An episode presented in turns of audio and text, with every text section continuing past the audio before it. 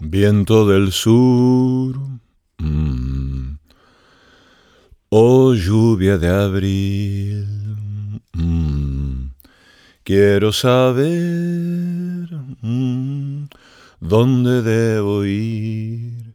Turururu. No quiero estar turu, sin poder crecer.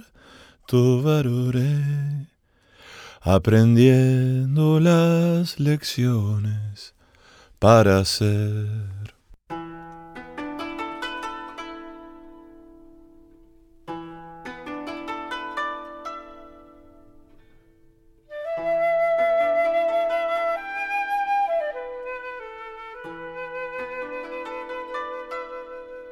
Los cangrejos samurái son una especie nativa del mar de Japón única en el mundo.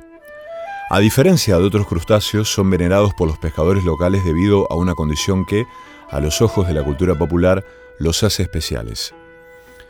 La mayoría de los ejemplares presenta un patrón único en su coraza que da forma a una figura familiar para los pobladores, el rostro de un guerrero samurái de principios del siglo XII. Esta pareidolia, la capacidad humana para interpretar formas aleatorias como patrones, especialmente caras, se explica desde el folclore japonés a partir de la historia de los Heike, el clan que dominó Japón durante 350 años antes de perecer dramáticamente a manos de sus enemigos. La historia cuenta que el final de la dinastía Heike ocurrió en una batalla naval, librada en el estrecho de Kanmon, al sur del archipiélago, en abril de 1185. A pesar de sus conocimientos navales, los 500 barcos de guerreros Heike fueron superados en número por los Genji, que aprovecharon las corrientes marinas para imponer condiciones en un combate que se prolongó por horas. Una vez que las posibilidades de victoria de los Heike fueron nulas, ocurrió el asedio final de los Genji, sin embargo, en vez de huir, los guerreros Heike restantes decidieron arrojarse al mar antes de caer en manos de los enemigos. Desde entonces, las leyendas sobre la épica de los Heike proliferaron y forman parte de la cultura popular japonesa. El relato aparece en el poema épico Cantar de Heike, mientras la batalla ha sido inmortalizada en innumerables grabados que presentan a los espíritus de los guerreros emergiendo desde el fondo del mar, o bien fusionándose con los cangrejos que habitan en las profundidades. La idea de que los cangrejos samurái representan a los guerreros Heike muertos en combate puso en marcha un mecanismo de selección artificial perfeccionado durante siglos por los pescadores locales. De modo que los cangrejos cuya coraza simulaba un rostro samurái eran devueltos al mar, limitando la pesca a los ejemplares sin esta característica. Con el paso del tiempo, y sin siquiera saberlo, los pescadores influyeron en la evolución de los cangrejos samurái, favoreciendo la supervivencia y reproducción de los que consideraban poseían rasgos que emulaban el rostro de un guerrero heike. Esto provocó que los cangrejos cuyos dorsos dibujaban una figura similar a un rostro humano sobrevivieran, aumentaran su descendencia y transmitieran sus genes de generación en generación, mientras las variedades con otras formas en la coraza perecían con la pesca, disminuyendo la diversidad del patrón en el dorso de la especie. Carl Sagan popularizó la historia de los cangrejos samurái en Cosmos de 1980 y desde entonces se convirtió en un ejemplo de selección artificial que describe el poder humano para intervenir en la evolución de las especies. Permítanme narrarles una historia sobre una pequeña frase en la música de la vida en la Tierra.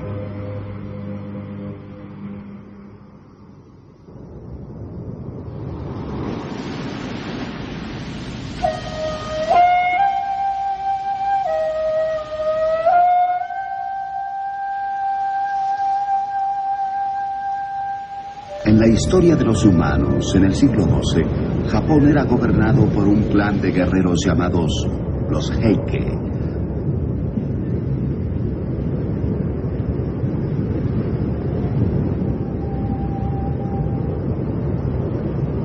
El jefe nominal de los Heike, el emperador del Japón, era un niño de siete años llamado Antoku. Su tutora era su abuela, la dama Ni.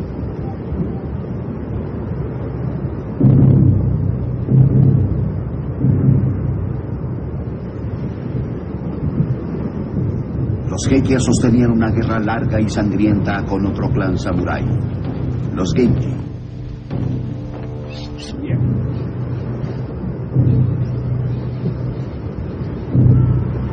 Cada uno afirmaba poseer un derecho superior ancestral al trono imperial.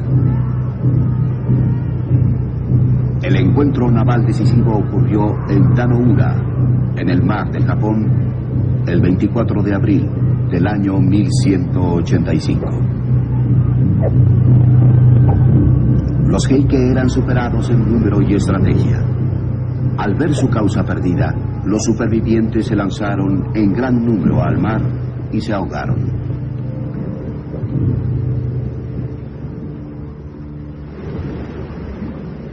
La dama Ni, abuela del emperador, decidió que no serían capturados por el enemigo. Lo que sucedió después está relatado en la leyenda de los Heike. El niño emperador preguntó a la dama Ni, ¿a dónde me llevas? Ella miró al joven soberano mientras las lágrimas rodaban por sus mejillas y lo consoló.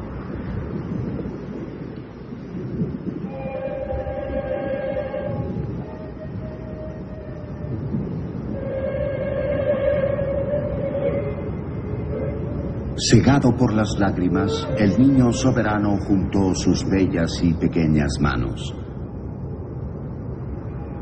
Miró primero hacia el este para despedirse del dios de Ise y luego al oeste para recitar el Nembutsu, una oración al Buda Amida. La dama Ni lo tomó entre sus brazos mientras decía, en las profundidades del océano está nuestro recinto del poder y se hundió con él bajo las olas.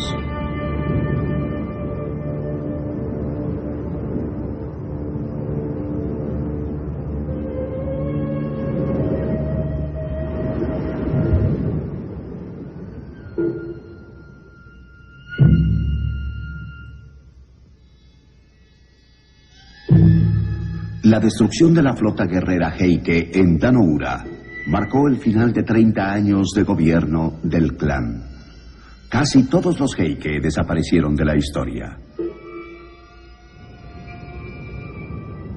Solo 43 mujeres sobrevivieron. Estas damas de honor de la corte imperial fueron obligadas a vender flores y otros favores a los pescadores que vivían cerca del escenario de la batalla.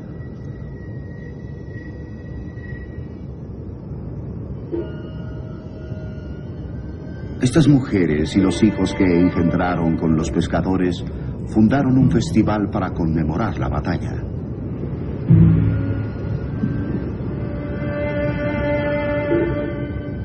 Hasta la fecha, el 24 de abril de cada año, sus descendientes acuden al santuario de Akama, que contiene el mausoleo de Antoku, el niño emperador ahogado a los siete años.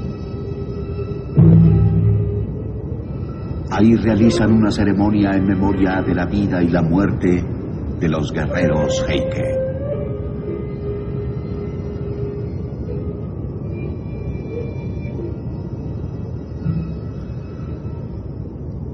Pero hay una extraña postdata en esta historia. Los pescadores dicen que los samuráis Heike todavía se pasean por el fondo del mar del Japón en forma de cangrejos. Los cangrejos que se encuentran en este mar tienen curiosas marcas sobre el dorso, dibujos que parecen un rostro humano con el ceño agresivo de un samurái del Japón medieval.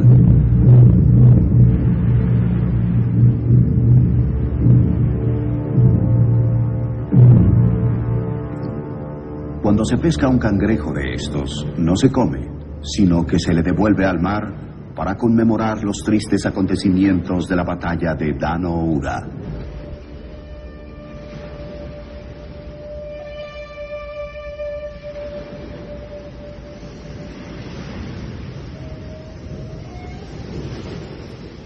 Esta leyenda entraña un curioso misterio. ¿Cómo llegó a suceder que el rostro de un guerrero quede grabado en el caparazón de un cangrejo japonés? ¿Cómo pudo suceder? La respuesta podría ser que fue obra de los humanos. Pero ¿cómo? Como muchas otras características, las formas en la espalda o caparazón de este cangrejo son heredadas. Pero entre los cangrejos, como entre los humanos, hay muchas líneas hereditarias diferentes.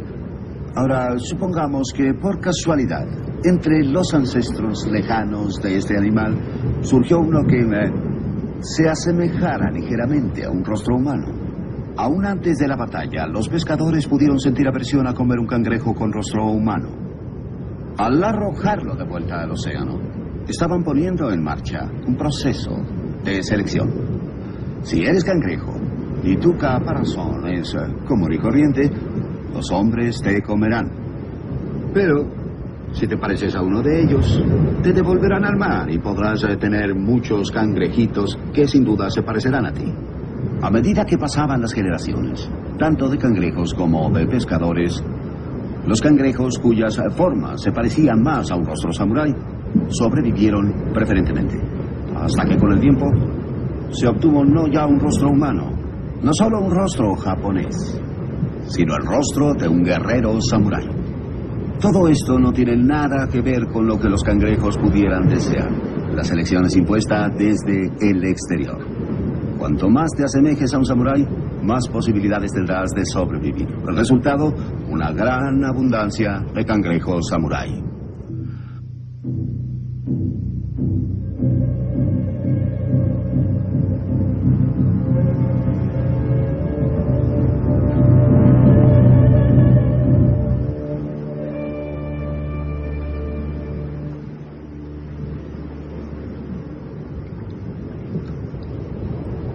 Este proceso se le llama selección artificial. En el caso del cangrejo que esta fue efectuada inconscientemente eh, por los pescadores y desde luego sin que los cangrejos se lo propusieran. Los humanos durante miles de años han seleccionado deliberadamente qué plantas y animales deben vivir. Estamos rodeados de animales domésticos, frutos y vegetales. ¿De dónde proceden? ¿Acaso antes vivían libremente en el mundo silvestre y se les indujo a seguir una forma de vida menos azarosa en el campo? No. Son mayoritariamente producto del hombre.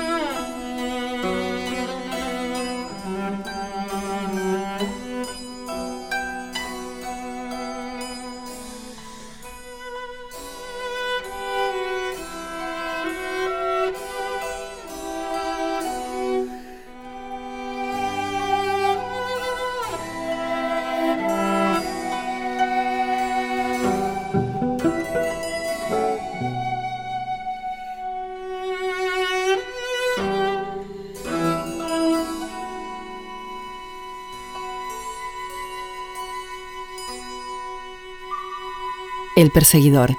Disonancias, recovecos, dislates y derivas.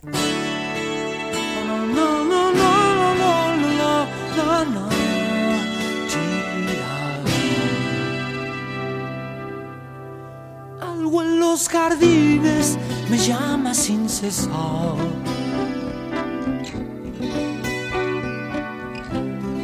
La lluvia en las hojas me inspira confianza.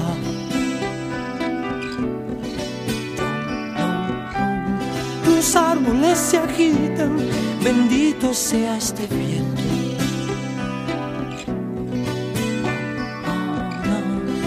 Y detrás de los muros oigo algo que me dice.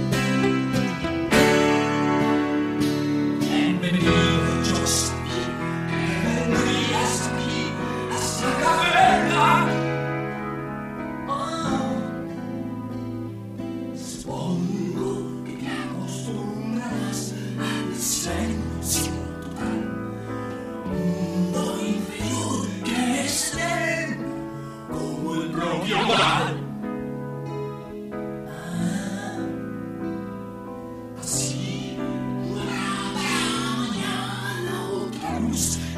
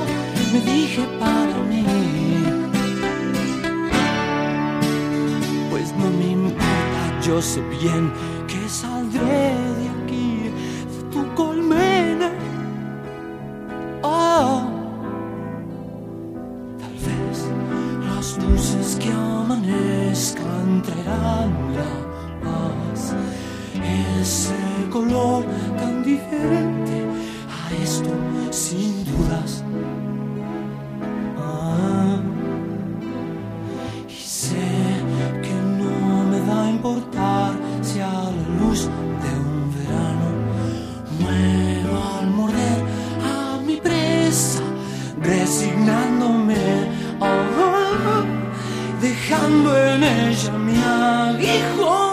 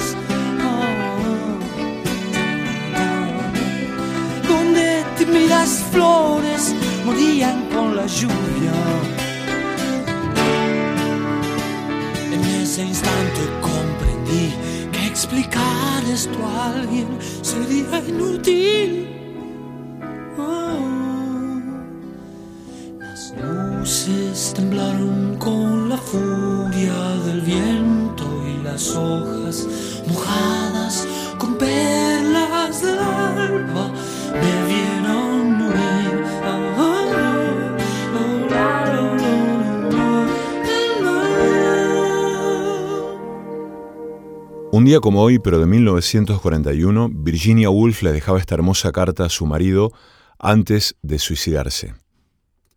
Virginia Woolf a Leonard Woolf, 28 de marzo de 1941. Querido, estoy segura de que, de nuevo, me vuelvo loca. Creo que no puedo superar otra de aquellas terribles temporadas. No voy a curarme en esta ocasión. He empezado a oír voces y no me puedo concentrar. Por lo tanto, estoy haciendo lo que me parece mejor. Tú me has dado la mayor felicidad posible. Ha sido en todo momento todo lo que uno puede ser. No creo que dos personas hayan sido más felices hasta el momento en que sobrevino esta terrible enfermedad. No puedo luchar por más tiempo. Sé que estoy destrozando tu vida, que sin mí podrías trabajar y lo harás, lo sé. Te das cuenta, ni siquiera puedo escribir esto correctamente. No puedo leer. Cuanto quiero decir es que te debo toda la felicidad de mi vida. Has sido totalmente paciente conmigo e increíblemente bueno. Quiero decirte, todo el mundo lo sabe. Si alguien podía salvarme, hubiera sido tú. No queda nada en mí salvo la certidumbre de tu bondad. No puedo seguir destrozando tu vida por más tiempo. No creo que dos personas pudieran haber sido más felices de lo que nosotros hemos sido. Virginia.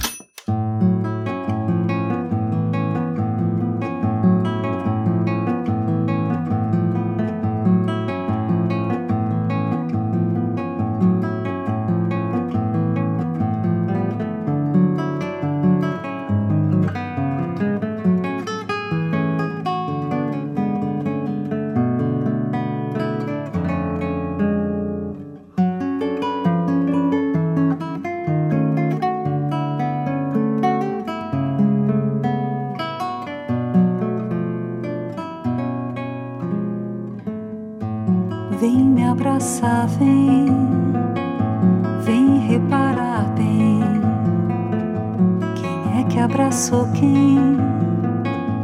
Pois vou lhe abraçar também. Quem dá uma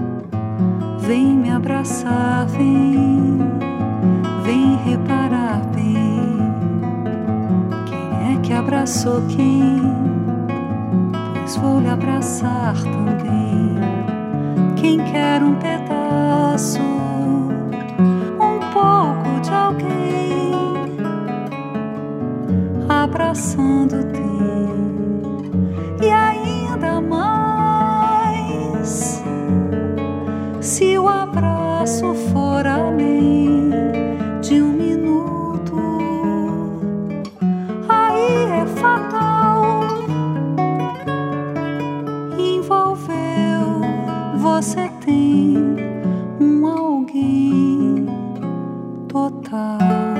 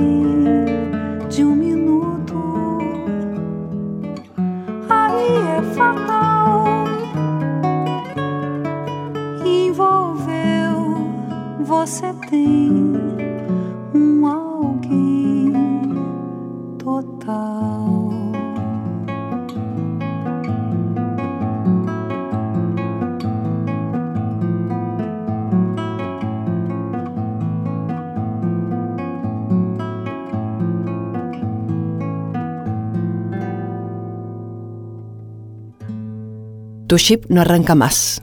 Pone la radio. El perseguidor.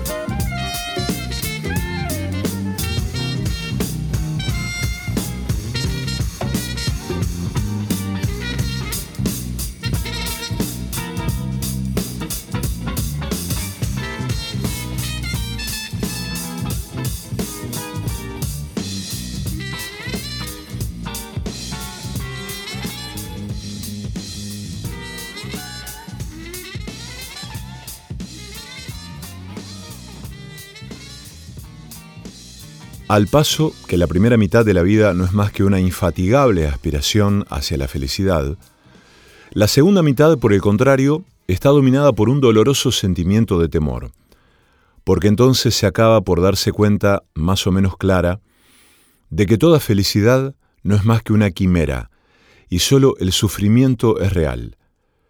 Por eso los espíritus sensatos, más que a los vivos goces, aspiran a una ausencia de penas, a un estado invulnerable en cierto modo. En los años de mi juventud, un campanillazo en mi puerta me llenaba de júbilo porque pensaba, bueno, va a suceder alguna cosa. Más tarde, maduro por la vida, ese mismo ruido despertaba en mí un sentimiento próximo al espanto y decía, para mis adentros, ¡ay, qué sucederá! Arthur Schopenhauer.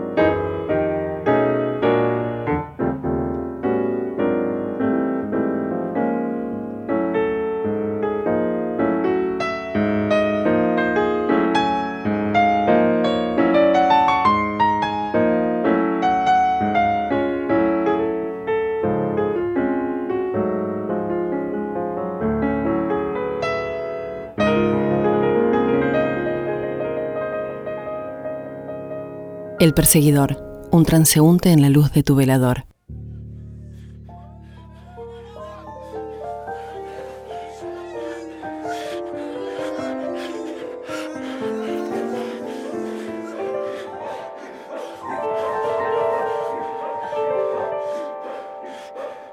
Creo que hubo dos poetas que en mi más tierna adolescencia me marcaron profundamente.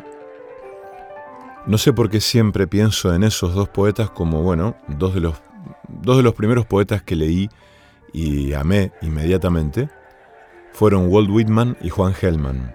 Después, por supuesto, aparecieron otros en ese momento también y más tarde. Pero esos dos poetas me marcaron profundamente Em, inmediatamente, con, en el caso de Juan Gelman, em, empecé a comprarme todos los libros y lo leía de manera febril y hasta lo pude conocer, lo vi en dos ocasiones en la ciudad de Rosario, una en un festival de poesía, en el que tuve la impertinencia de acercarle un poema eh, mío y mm, yo lo perseguí recitándole un poema suyo él se da vuelta, sonriendo de manera pícara. Yo le doy un papel manuscrito con el poema o ese intento de poema o vaya a saber qué cosa, y le pregunto, Juan lo va a leer y me mira, hace un silencio y me pregunta, ¿y a vos qué te parece? Y después vino em, en ocasión de em, eh, una reunión por la memoria y los derechos humanos a una lectura próxima a un 24 de marzo, hace varios años, a leer poemas junto con un bandoneonista que se llama Rodolfo Mederos. En ese momento fuimos con un amigo, con Mati Gómez. Me acuerdo que nos sacamos una foto con Mati y con Juan Helman. El 24 de marzo se cumplieron 46 años del golpe cívico-militar en la Argentina y después de, los actos y de mm, las memorias y de las palabras, me dan ganas de leer este poema de Juan Gelman. Yo no me voy a avergonzar de mis tristezas, mis nostalgias. Extraño la callecita donde mataron a mi perro y yo lloré junto a su muerte, y estoy pegado al empedrado con sangre donde mi perro se murió. Existo todavía a partir de eso. Existo de eso, soy eso. A nadie pediré permiso para tener nostalgia de eso. ¿Acaso soy otra cosa? Vinieron dictaduras militares, gobiernos civiles y nuevas dictaduras militares, me quitaron los libros, el pan, el hijo, desesperaron a mi madre, me echaron del país, asesinaron a mis hermanitos, a mis compañeros los torturaron, deshicieron, los rompieron. Ninguno me sacó de la calle donde estoy llorando al lado de mi perro.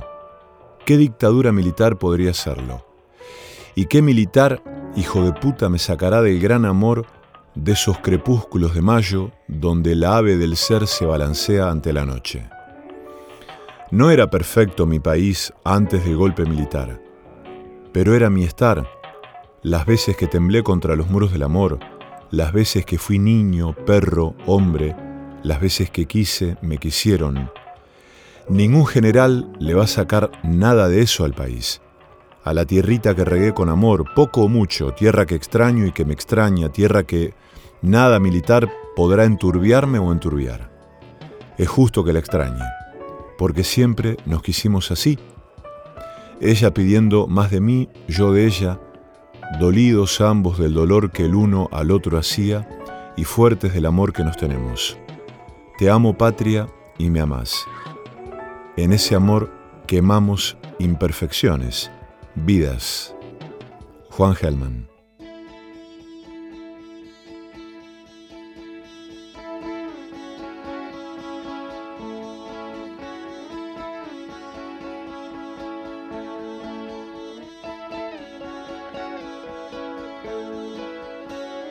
¿Quién sabe Alicia este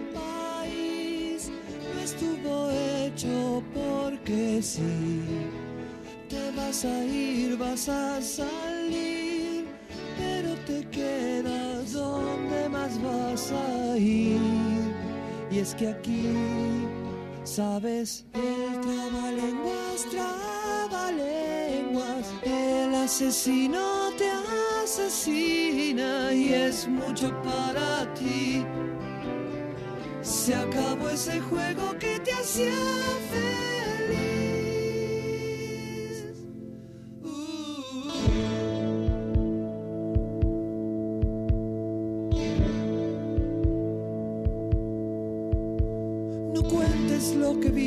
Los jardines, el sueño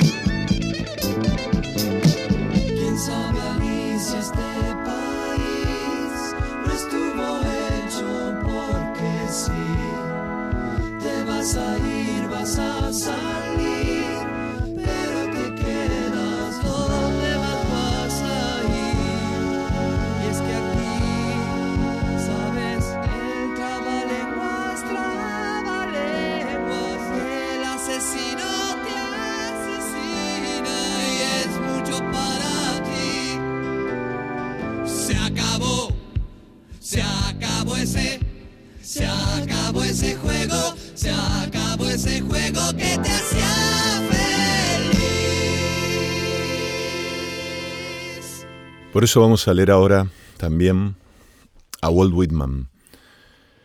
Walt Whitman, máximo cantor del yo, del cuerpo humano, del sexo, de la fraternidad universal, de la igualdad democrática, profanador insigne de todas las convenciones de forma y de lenguaje, ignorado, combatido y exaltado por sus contemporáneos. Es considerado el máximo poeta de Norteamérica. Em, tengo, atesoro, un libro, una edición de Hojas de Hierba de Walt Whitman que he robado a mi amigo Mito. Em, en verdad no, no he devuelto esa, ese préstamo, ¿no? Em, y muchos años después se lo hice saber. Y él, con una elegancia inigualable, em, tuvo el tino, el buen tino, de no pedirme el libro de vuelta. Em, en el año 1969, Borges tradujo, Jorge Luis Borges tradujo esta edición de Hojas de Hierba, y el mismo Borges escribió un prólogo hermoso no lo voy a leer ahora, pero en un momento Borges habla de la traducción, ¿no? Esto de que mm, invariablemente siempre traducir es traicionar. Dice Borges, en cuanto a mi traducción, Paul Valéry ha dejado escrito que nadie, como el ejecutor de una obra, conoce a fondo sus deficiencias, pese a la superstición comercial de que el traductor más reciente siempre ha dejado muy atrás a sus ineptos predecesores, no me atreveré a declarar que mi traducción aventaje a las otras. No las he descuidado, por lo demás, he consultado con provecho la de Francisco Alexander, el ecuatoriano, que sigue pareciéndome la mejor, aunque suele incurrir en excesos de literalidad que podemos atribuir a la reverencia o tal vez a un abuso del diccionario inglés-español. El idioma de Whitman es un idioma contemporáneo, centenares de años pasarán antes que sea una lengua muerta, como Jauregui lo hizo con la Farsalia o Chapman, Pop y Lawrence con la Odisea. Mientras tanto, no entreveo otra posibilidad que la de una versión como la mía que oscila entre la interpretación personal y el rigor resignado. Un hecho me conforta. Recuerdo haber asistido hace muchos años a una representación de Macbeth. La traducción era no menos deleznable que los actores y que el pintarrajeado escenario. Pero salí a la calle deshecho de pasión trágica. Shakespeare se había abierto camino. Whitman también lo hará. Nosotros también ascendemos tremendos y deslumbrantes como el sol. Formamos nuestra propia aurora, oh mi alma, en la paz y en la frescura del alba. Mi voz persigue lo que mis ojos no pueden alcanzar. Con un movimiento de la lengua abarco mundos y extensiones de mundos. El habla es hermana gemela de la vista, no puede medirse a sí misma. Continuamente me provoca, me dice con sarcasmo, Walt, tú encierras tantas cosas, ¿por qué no las dejas salir? Vamos, no quiero que me atormentes, tienes demasiada fe en el lenguaje. ¿No sabes acaso, oh lenguaje, que los brotes se doblan bajo tu peso? Aguardando en la sombra, cubierto por la escarcha, el cielo retrocede ante mis proféticos gritos. Yo, fundamento de las cosas, las equilibro. Mi conocimiento es mi vida, corresponde a la verdad de todas las cosas. Felicidad, que todo el que me oye salga este día a buscarla. Te niego mi mérito final. No quiero despojarme de lo que realmente soy. Abarco mundos pero no trato nunca de abarcarme Reúno lo más delicado y lo mejor que hay en ti con solo mirarte. La escritura y la charla no me revelan. Llevo en el rostro la plenitud y la prueba de todas las cosas. Con silenciosos labios puedo refutar al escéptico. Ahora no haré otra cosa que escuchar, para que lo escuchado aumente mi canto, para que los sonidos lo enriquezcan. Oigo alardes de pájaros el rumor del trigo que crece, el secreto de las llamas, el restañar de los leños que me preparan la comida. Oigo el sonido que más quiero, el de la voz humana. Oigo todos los sonidos, corren a la par, se entrelazan, se unen o se buscan.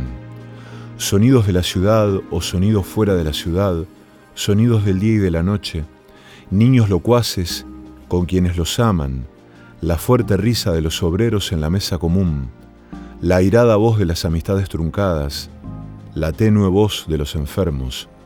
El juez con las manos sobre la mesa pronuncia con pálidos labios la sentencia de muerte. El grito de los estibadores que descargan junto a los muelles, el estribillo de los marineros que elevan anclas, las campanas de alarma, el grito de incendio, el apresurado estrépito de los iluminados carros con las mangueras y los premonitorios silbatos, el pito de vapor, el pesado rodar del tren y de los vagones, la lenta marcha que dirige el cortejo que avanza de dos en dos. Van a ser guardia ante un cadáver, las banderas llevan crespones negros. Escucho el violonchelo, es la queja del corazón del muchacho. Escucho la corneta de llaves, se desliza por mis oídos y suscita latidos incomprensiblemente dulces en mis entrañas y en mi pecho. Y escucho el coro de la ópera. ¡Ah! Esto en verdad es música, esto me gusta. Me colma un tenor vasto y nuevo como la creación. Me exalta el caudal de su voz. Escucho la afinada voz de la soprano. ¿Qué relación tiene con mi canto? La orquesta me hace describir órbitas más vastas que las de Urano. Me arranca ardores cuya existencia yo ni siquiera sospechaba. Me lleva al mar, entro con pies desnudos que mojan las olas indolentes. Iracundas y amargas olas me cortan, casi me ahogo. Saturado de dulce morfina, me asfixio simulando a la muerte. Me libro al fin para enfrentarme con el enigma de los enigmas, el enigma del ser. Walt Whitman.